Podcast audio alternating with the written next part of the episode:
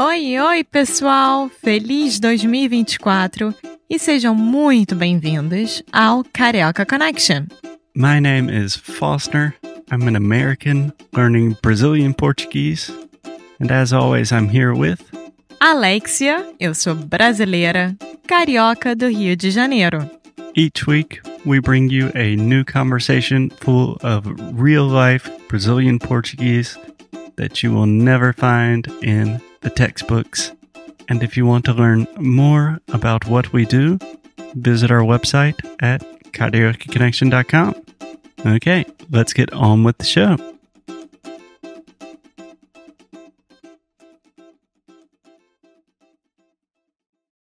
Guys, just a quick disclaimer that this is a two part series on religion in Brazil. This is part one of the series where we talk with Alexia's dad, Marco Antonio. It's a very interesting conversation. I learned a lot. I'm pretty sure that you will as well. So, without further ado, let's get on with the show. Então, a gente está gravando.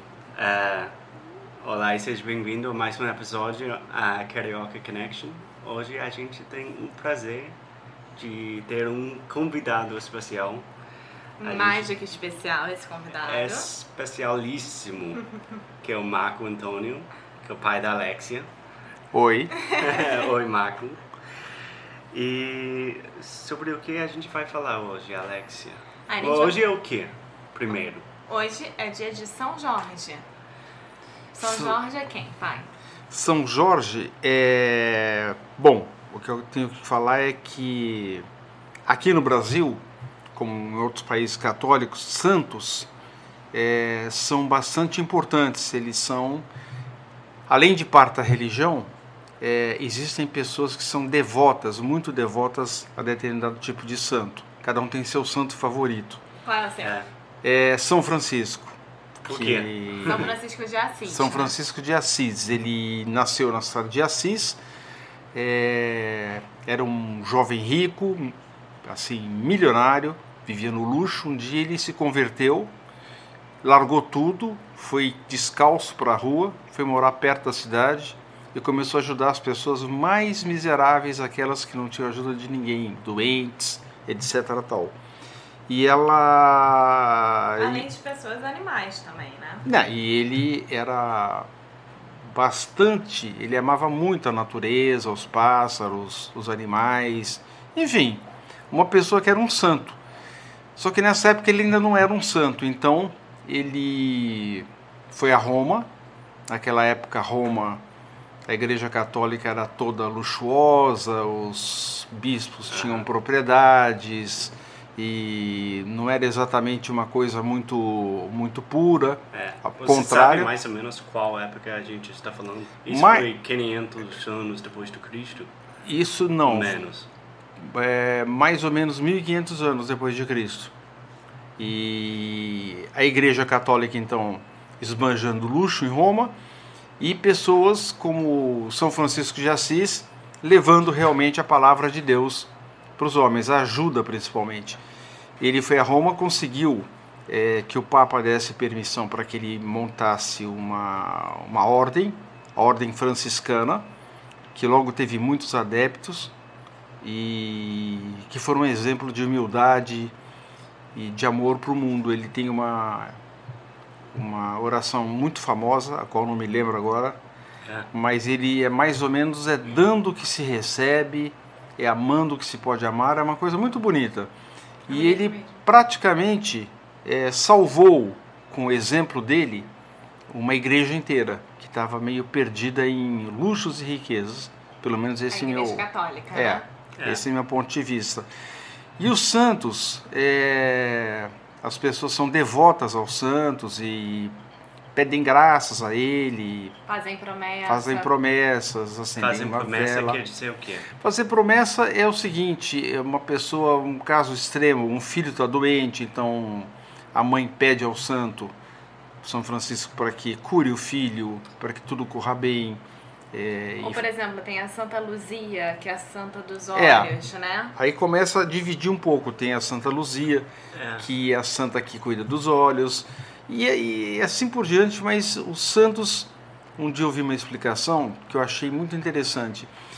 Eles são depois, eles são santos depois que morrem, tem o processo de canonização pela Igreja Demorado, Católica é. demorado, tem que provar que teve milagres, é, às vezes leva 200, 300 anos, às vezes muito menos, mas enfim, o santo é como se fosse um exemplo é, para a humanidade. Eles são humanos, homens, mulheres como nós, e que se dedicaram de tal maneira a fazer o bem que eles são então considerados exemplos para nós. Alguns deles é, são mártires, foram É. torturados, mortos e jamais renegaram a religião. Então, existem muitos e muitos santos da Igreja Católica.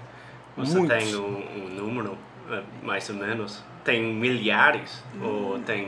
Não, eu diria que, que devem. Eu, eu diria que são mais de 500. Será que é isso tudo? Tranquilamente. Jura? Tranquilamente. É um santo para cada dia brincando e às vezes, enfim, tem muito santo. É. E também tem os santos das cidades, né? Por exemplo, a do Rio de Janeiro é qual santo?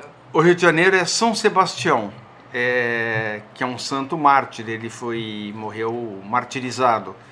É, a maior parte das cidades do Brasil, muitas cidades têm o nome de santo, que é São, São Paulo, Paulo. que é a maior cidade do É. Brasil. Até tem uma cidade que se chama Santos, Tem uma cidade que se chama Santos, onde você Hum. morou uns anos, né? onde eu morei alguns anos, numa época que eu tinha talvez uns oito anos de idade. E tenho boas recordações da, da, da- da cidade, das praias. É, enfim, a Bahia Bahia de Todos os Santos. de Todos os Santos, É. enfim, tem santos. Tudo que não é nome é, que provinha dos índios, em Tupi e Guarani, é, quase sempre é, é- é o nome de um santo. Santa Bárbara, É. E também a gente até falou isso quando a gente foi pra Ibitipoca, no outro podcast, que é,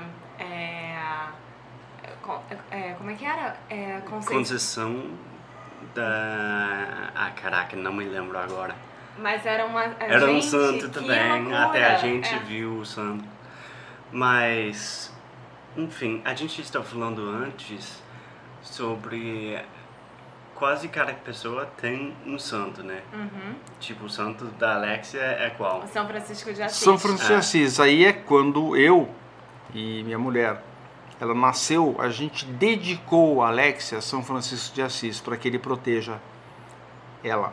Isso não é uma matemática, não é uma coisa, um pacto de sangue, não é nada. É simplesmente o desejo de que tudo corra bem com a sua filha, então você pede para o santo ser o padroeiro dela. É. Padroeiro. É o- Isso é uma palavra bem difícil para os gringos pronunciar. Padroeiro. O padroeiro é o santo que protege como se fosse um anjo da guarda. É. É, só que muito mais forte. Muito obrigada por ter escutado mais um episódio aqui do Carioca Connection.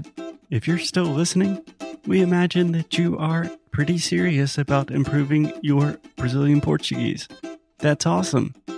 You should check out our website at cariocaconnection.com to learn more about our online membership, the CC Club.